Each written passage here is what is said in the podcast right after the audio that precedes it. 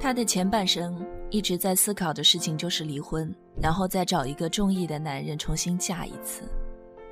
她嫁给他时二十岁，鬓角上别着一朵红色的月季花，穿大红的斜襟小袄，脚上的小绣花鞋被宽宽的裤腿遮得严严实实。没有人知道，盖头底下，她的眼泪肆虐成河。男人大她十二岁，且不说。还有一条腿是跛的。男人早年在山上做土匪，救过他做生意的叔叔一命，叔叔就把他当成了报恩的谢礼。他从小没爹没妈，叔叔辛辛苦苦的带他，他就是一百个不愿意，也说不出一个不字。盖头掀起来，他看到额头角上有一个很长刀疤的脸，看上去凶神恶煞的。他吓得啊的一声，差点就晕过去了。谁会料到，刚结婚就会解放呢？他看到同学们自由恋爱，眼馋的要死。他后悔极了，自己为什么就那么听叔叔的话，那么轻易的就答应了这门亲事呢？要是反抗一下，不就拖到解放后了吗？于是，他就想到了离婚。这婚。非离不可。那天回家的时候，男人正哐当哐当的砌灶台，他很好奇的问：“这个灶台不是新的吗？”男人咧嘴一笑：“你个矮，原来那太高了，重新砌一个，省得你干起活来不得劲儿啊。”男人擦擦手。没有等他开口，又从柜子里面拿出了一副羊皮手套，有点不太好意思的递给他。你叔说你冬天容易冻手，这副手套当年在张家口买的呀。他的手有严重的冻疮，从小到大就没有人管过他。拿着比自己的手大一号的手套，他突然心里暖暖的。不久，她怀孕了。男人对她越发好了，不让碰冷水，不让干重活，甚至连洗碗都是他洗。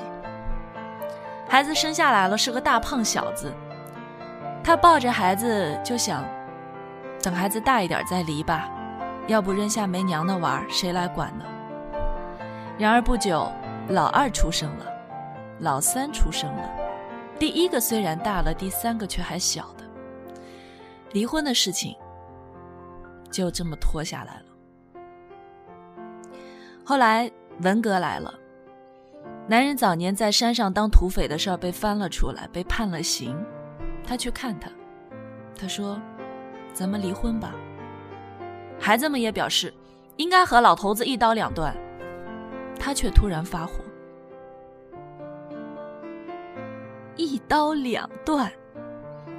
你们身上流着的都是他的血。”要想断，先把鞋还给他。孩子们不敢吭声，他们都受到了牵连。可是，他从不叫一声苦，一心等他出来。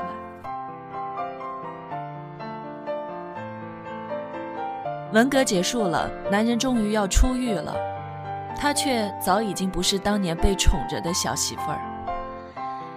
男人被折磨的精神出了问题，不太会认人。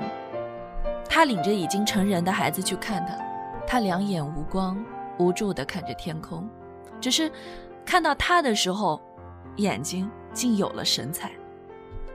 他满怀希望地望着他：“你能认出我吗，娘？”他兴高采烈着喊着，拉着他的手死死不放。孩子们都失望了，爸怎么傻成这样了？他没有抽出自己的手，而是牵着他走回了家。他叫他娘，他也答应。孩子们总觉得别扭，谁家的男人会管自己的老婆叫娘呢？可是他不嫌弃啊，照顾他吃，照顾他喝，闲了就带他去散步。有时候邻居坐在一起，他就凑上去聊会儿天。男人也是乖乖的，像小孩一样坐在旁边不说话。时间长了，男人就喊：“娘，回家。”邻居们起初觉得好笑，但是时间长了也就习惯了。他从来都没有觉得有什么不好，无论男人在哪儿喊他娘，他都痛快的答应，总是脆生生的。不懂事的孩子就编了一个顺口溜：老李家不正常，老公管老婆喊娘。他也不理，照样天天领着男人走来走去，而且很坚定的相信，总有一天男人会好起来。可是男人到底也没好起来啊，一直到死，都叫他娘。他平静地为他穿上了寿衣，平静地通知亲朋好友，在葬礼上，大家都感叹他的后半生的不易，而谜底是在。他们的墓碑前揭开的，那是一块双人墓碑，左边用白字写着的是李双成，那是男人的名字；右边用红字写着的是他的名字，王惠娘。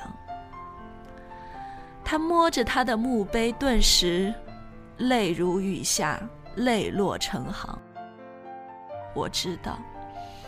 我一直都知道，你喊的那个娘是惠娘。你前半生宠我，我后半生伺候你，咱们扯平了。